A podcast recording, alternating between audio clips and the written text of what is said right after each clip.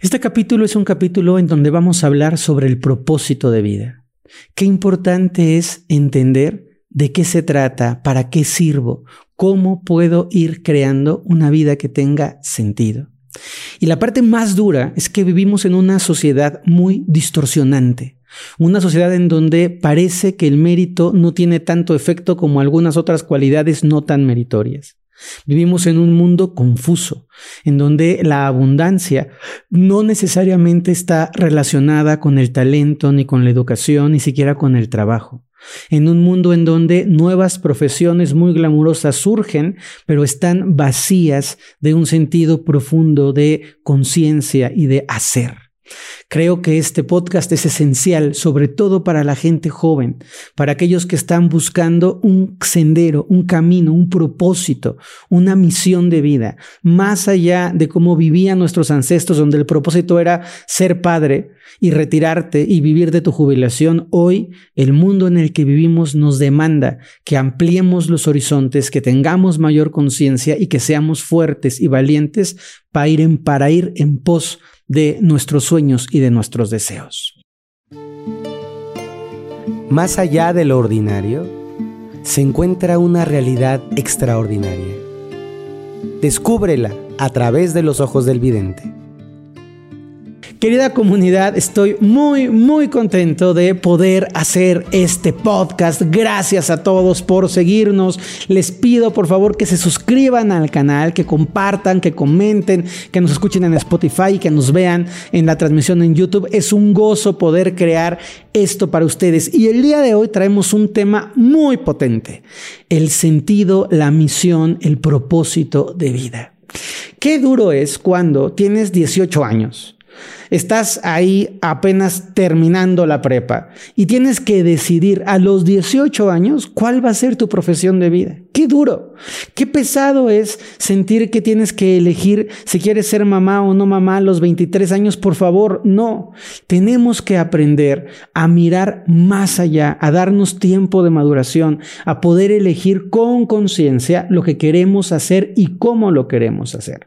Y luego por el otro lado está esta visión fantástica mágica y musical, de que tu misión de vida tiene que ser salvar el mundo, de que tu misión de vida tiene que ser ser el empresario más maravilloso y más joven del milenio, de que tu misión de vida es que tienes que ser una mujer perfecta con una carga de exigencias que yo de verdad honro y me duele como veo a las mujeres de exigidas, porque antes había que ser mamá, muy bien, o había que ser profesionista, muy bien, o deportista de alto rendimiento, muy bien, o una mujer muy espiritual, padrísimo, pero hoy Quieren que la mamá que tiene tres hijos tenga cintura, abdomen, cuadrito de fisicoculturista, pero que además tenga una maestría, un doctorado, dirija una empresa, pero venga a darle de comer a los hijos, pero les dé homeopatía, pero además haga yoga por la mañana, reiki por la tarde, se vaya al retiro de budismo, pague las cuentas, traiga el coche de lujo, aguante a los maridos, sea psicóloga, terapeuta. Es una demanda ridícula. Y lo mismo para los hombres, ¿eh? Porque ahora hay que ser como James Bond, pero guapo, musculoso, con el con la mente de, un genio y con el corazón de Mahatma Gandhi y con el sentido iluminado de Krishnamurti, pero jugar tenis como si fuésemos Pete Sampras. Entonces hay una parte, ese Pete Sampras de la edad. Si ustedes saben quién es Pete Sampras, ya pueden calcular cuántos años tengo justamente. Hubiera pensado en algo más eh, moderno como Quillos o como Federer o como Carlitos, que ahora está jugando muy bien. Pero entonces, la cosa es, tenemos un mundo de unas exigencias muy, muy fuera del hogar. Y esas exigencias se van acompañando de una expectativa irreal de la vida. Porque entonces hoy tener éxito significa qué? tener cinco yates, un avión, y entonces vemos las series de Netflix de las esposas de los futbolistas y de los grandes magnates y tienen unas joyas. Entonces aspiramos a una parte irreal. Y no digo irreal porque no la merezcamos, digo irreal porque el porcentaje de gente que puede tener ese tipo de éxito es mínimo. Y entonces si todos quieren ese punto de éxito, va a haber muchísima gente frustrada, muchísima gente deprimida, muchísima gente sin sentido. ¿Por qué, Fer, si yo hago abdominales como un poseso y me cuelgo del ganchito y hago brazos y no sé qué, ¿por qué no me pongo como el señor de la tele? Compadre, con todo el respeto del mundo, porque eres tlaxcalteca de raza pura y este cuate es un vikingo noruego que mide el doble que tú y que su genética le hace tener el doble de espalda. Fer, ¿por qué si yo me esmero muchísimo y, con todo mi cariño y con todo mi corazón, este corro, ¿por qué no alcanzo a correr como la campeona del mundo keniata? Pues la respuesta es que el chiste se cuenta solo, ¿verdad? Porque es una campeona del mundo. Y esto es un mensaje esperanzador, porque no tiene que ver con que rebajemos nuestros sueños, no tiene que ver con vivir vidas mediocres, tiene que ver con que no pongamos nuestra misión de vida en el éxito externo, con que aprendamos a preguntarnos desde adentro, ¿qué es lo que tú quieres? ¿Qué significa ser pleno para ti? Yo tengo una campaña en, en redes indirecta, pero siempre está ahí, en contra de las típicas palabras de lo que se persigue. Es que tienes que ser exitoso, es que tienes que ser una persona radiante, un triunfador, llegar a la meta, cumplir tus objetivos. Y yo pienso, no somos una campaña de mercadotecnia. Yo creo que más allá de ser exitosos, tenemos que ser personas plenas. De más allá de ser personas triunfadoras, tenemos que ser personas realizadas. Y de más allá de ser personas destacadas, llenas de aplausos, tenemos que ser personas felices. Y entonces, estas tres palabras son claves para que tú encuentres un propósito, un sentido, una misión de vida mucho más real para ti. Primero, ¿qué te hace a ti sentirte realizada? Y tengo una historia que tiene un, gran eh, momento de recuerdo en mi corazón, porque hace muchos años tuve unos alumnos, unos alumnos muy bonitos, una pareja española, a quien les mando siempre un abrazo porque los tengo muy en mi corazón. Ambos estudiaron biología, tenían un trabajo eh, de, biólogos, de, de biólogos científicos, digámoslo así, en un parque nacional, pero los dos eran infelices. Y un día este matrimonio muy valiente se preguntaron, ¿tú qué, qué, es lo que realmente quieres tú? ¿Y qué es lo que realmente quieres tú? Y entonces la mujer dijo, yo realmente quiero ser mamá y quiero dedicarme a criar a mis hijos. ¿Y tú qué quieres? Y el hombre dijo, yo estudié biología porque amo las plantas, yo quiero estar en contacto con las plantas. Y nuestro trabajo ya se volvió de biólogos de verdad de campo, somos administradores, vemos presupuestos, estamos encerrados en la oficina, tenemos que batallar con la burocracia del gobierno. ¿Qué vamos a hacer? ¿Seguir siendo biólogos para tener un sueldo? Para comprar una casa, para ser biólogos, para tener más trabajo, para endeudarnos, para tener una casa más grande, para ser más biólogos, para tener más dinero, para tener otra casa, para endeudarnos más, o vamos por lo que queremos. Y esta pareja, en un acto de heroísmo que me parece muy bonito, decidieron ir por sus sueños. Renunciaron a sus trabajos contra todo el criterio y el buen juicio de qué barbaridad, pero cómo, qué irresponsabilidad, la crisis, la situación. El señor se volvió jardinero siendo un biólogo jardinero porque él amaba las plantas y la señora se fue a su casa, asumiendo que el salario se les fue a una parte limitada, los hijos crecieron en una casa, yo no voy a decir que era pobre porque para nada, pero una casa más limitada, eso es una realidad, en un espacio pequeñito, en un departamento chiquitín, con los hijos un poquito apretaditos, yendo a colegios este, públicos, un poquito apretada la cosa. Cuando yo los veía, yo veía una pareja feliz y pensaba, qué difícil en un mundo como en el que vivimos decir, mi propósito no es ganar más dinero, mi propósito es ser un jardinero feliz. Mi propósito no es salir en la revista Forbes de las 10 mujeres más influyentes de Latinoamérica. Quiero ser una mamá contenta de ser mamá. Y tengo que pagar los precios, pero si nosotros seguimos alimentando la idea de que éxito es igual a dinero, de que triunfo es igual a un puesto jerárquico en una organización grandotota, de que la felicidad está conectada con el coche que manejas y a dónde vas de vacaciones y qué reloj traes y de dónde es tu corbata y si tus zapatos son tururú o tarará y tu bolsa costó 50 mil dólares en Milán, estamos perdiendo la perspectiva de lo importante. Por eso es necesario que tú te preguntes qué te hace a ti sentirte realizada. Y hay gente que tiene los santos este, arrestos para poder decir, a mí me hace realizado vivir en paz. Y mi objetivo en la vida es vivir en paz. Y hay gente que me va a decir, Fer, eso no es un propósito en la vida. Un propósito en la vida es ganar la Copa del Mundo, este, ser el científico más destacado, ganar el premio Pulitzer, este, este, tener los aplausos y ganar el medallón de oro al mérito este, mercantil. No, señores. No, señores. La misión de vida es poder vivir pleno realizado y feliz. Y tenemos que ser valientes para asumir que el mundo no está diseñado para eso. El mundo no está diseñado para la gente para que la gente se realice. El mundo como lo vivimos, moderno, contemporáneo, está diseñado para satisfacer la expectativa de los demás. En el mundo no importa cuánto dinero tengas, quieres un poquito más, no importa qué tan flaquita estés, quieres otro poquito más de flaquita, no importa de qué tamaño es tu casa, quieres una ampliación, no importa cuántos zapatos tengas, quieres otros zapatos. Y eso se llama hambre. Y cuando nosotros colocamos nuestro propósito de vida en el hambre, en el cuando yo sea director corporativo de mi empresa en la zona del Bajío, ya voy a ser feliz. Y cuando llegas dices, no, pero como el Bajío es muy chiquito, hay que ser director nacional. Y cuando llegas a nacional dices, no, pero el director nacional no gana lo que gana el de la TAM, el de Latinoamérica. Vamos por Latinoamérica. Y cuando llegas a Latinoamérica es, no, pero hay un director de América en Estados Unidos, en Minneapolis, Minnesota, y ahí te vas. Pero no, hay un director y toda la vida. Y cuando ya eres director mundial vas a decir, claro, pero mi empresa es chiquita, yo quiero ser director mundial de una empresa más grandota. Y esa hambre nos confunde. Querida comunidad, queridos jóvenes, tengamos el valor y la resistencia o al menos la posibilidad de reflexionar sobre qué es lo que nosotros estamos persiguiendo. Y yo te quiero compartir cuatro preguntas, cuatro procesos de indagación. Primero, ¿qué te sentir a ti realizada? A ti, Fer, lo que más me gusta es diseñar. Esa es mi gran pasión. Amo diseñar. Perfecto. Es una respuesta. A ti, ¿qué es lo que más te gusta? Fer, a mí lo que más me gusta es viajar. Perfecto. Es una respuesta. ¿A ti qué es lo que más te gusta? Amo los perros. Estar con los perros me llena el alma y el corazón. Muy bien. Esa es una pregunta. Realización. ¿En qué momento, en qué entorno, en qué lugar tú dices, wow, estoy realizando lo que yo quiero? Segunda pregunta.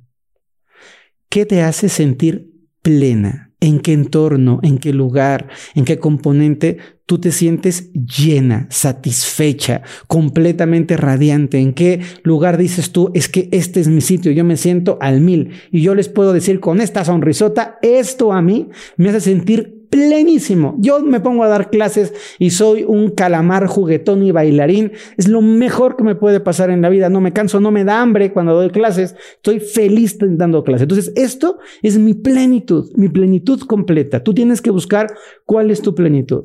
Esa pregunta puede ser una pregunta muy reflexiva, porque a veces tiene un poco de truco. Me puedes decir, es que mi plenitud es dormir. Hombre, Podría ser, yo no soy yo quién soy para juzgar la plenitud, pero tienes que mirar si realmente es dormir o es dormir en paz, o es dormir junto a la persona que amas, o es dormir en la serenidad de tu propio hogar, o es dormir en el silencio de la montaña, o es dormir con tu corazoncito, tu conciencia y tu mente alineadas y en coherencia, o es dormir para soñar.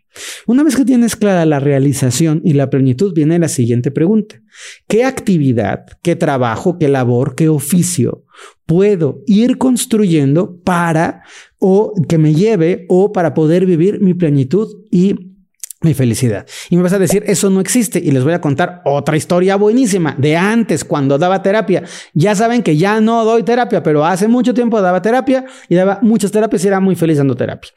Resulta que me encuentro con una mujer justamente en esta etapa de la vida, había acabado su carrera, tenía una maestría, había trabajado unos años, pero no estaba nada contenta.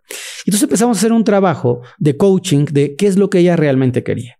Y resulta que la mujer me dijo, fíjense qué dispar. Ah, yo amo comprar, amo comprar, me encanta la moda y me gusta vivir a todo lujo. Hombre, pues a mucha gente creo que le vendría muy bien esa idea para quienes es importante.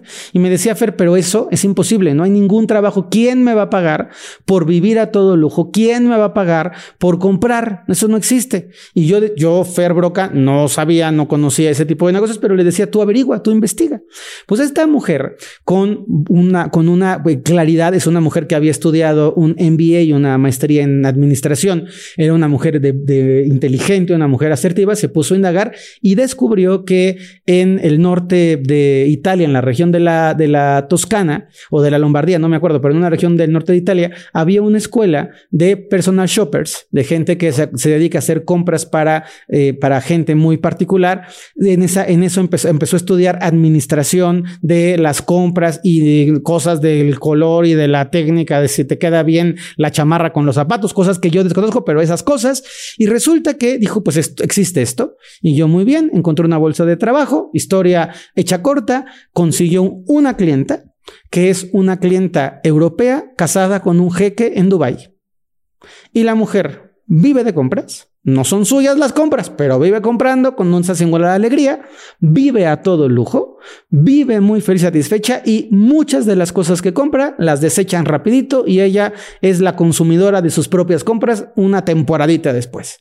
¿Y por qué cuento esta historia? Porque ahí está el camino en donde se puede. A veces no es tan directo, a veces no es tan fácil. Me pueden decir, oye Fer, es que a mí lo que más me, mi mayor sueño es escribir, pero pues no puedo vivir de escritor porque es un tema muy difícil, entiendo, pero a lo mejor puedes buscar qué sí puedes escribir, para quién sí puedes escribir, cómo puedes escribir y a dónde te puede llevar. Y, importante, aprender a pagar los precios, porque algo en lo que yo creo es que los procesos de sentido de vida, de proyecto de vida, de propósito de vida, tiene que ver con un tomar de la vida y con un dar.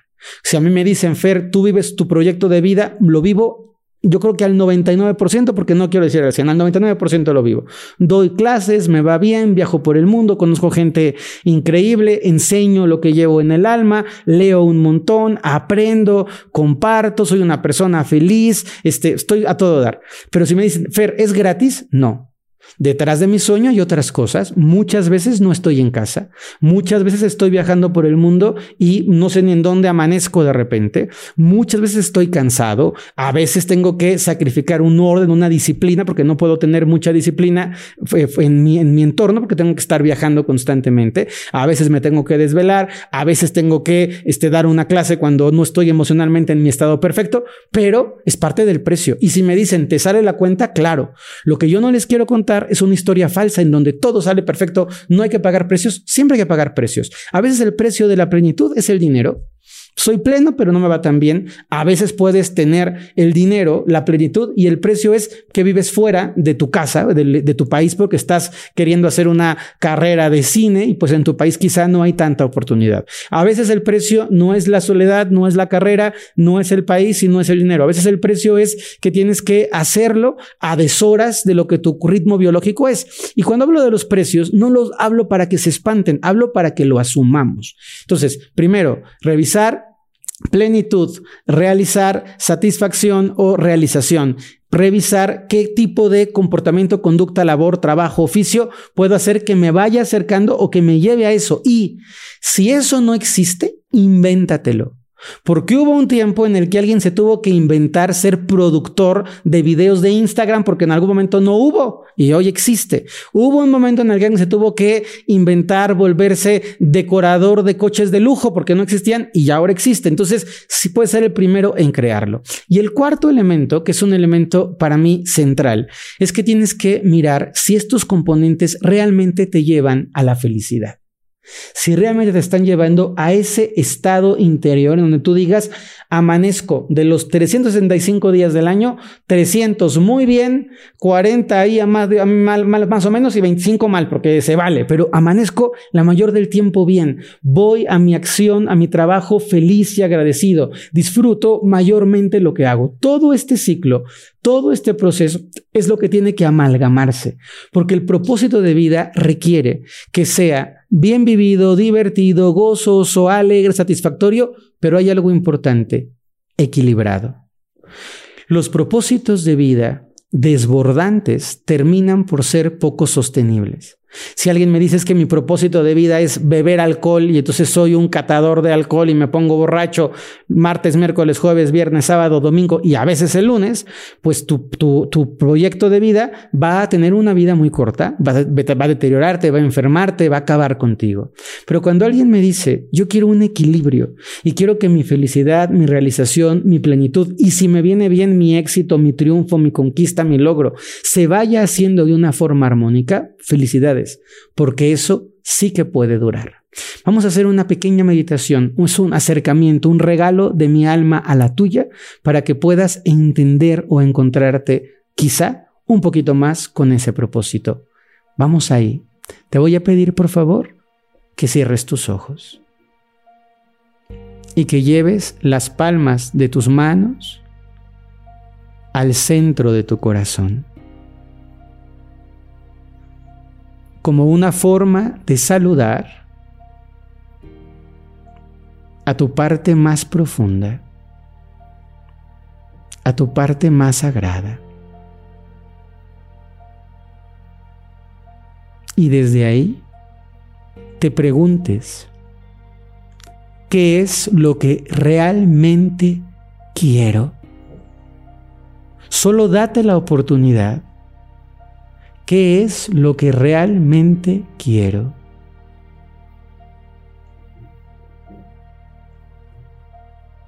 ¿Qué tipo de experiencias me llevan a sentir plenitud?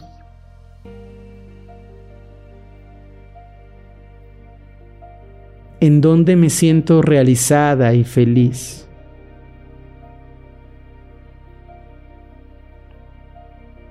Y probablemente tengas que hacer muchas veces este proceso. Probablemente te toque hacerlo una y otra y otra vez.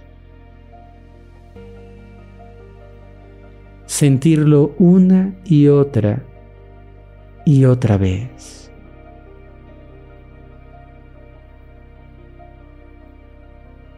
Y luego quiero que te visualices realizada, exitoso, pleno, feliz equilibrado. Y que sepas que sí hay caminos para alcanzarlo, que esos caminos tienen precios. Y que a veces hay que formar el camino de poco a poco, de un movimiento a la vez, con confianza, perseverancia y aceptando los precios, podemos vivir una existencia, una vida con mayúsculas, con la que nos sintamos orgullosos, satisfechos y con la que estemos en paz. Hacemos dos respiraciones más, sueltas tus manos del pecho y al exhalar, abres tus ojos. Bien, quiero terminar con dos elementos importantes. Primero, esto es abrir la puerta hacia el propósito de vida, pero te toca a ti asumir que es un proceso, que es un camino. La mujer que fue a Dubái tuvo que recorrer un camino, no fue instantáneo.